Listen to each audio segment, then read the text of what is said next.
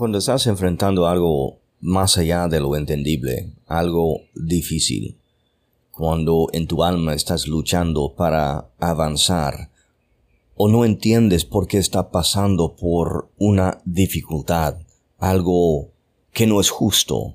algo donde la gente está hablando mal de ti o está siendo acusado algo y no entiendes el por qué.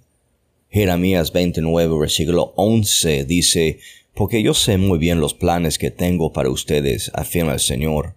planes de bienestar y no de calamidad, a fin de darles un futuro y una esperanza.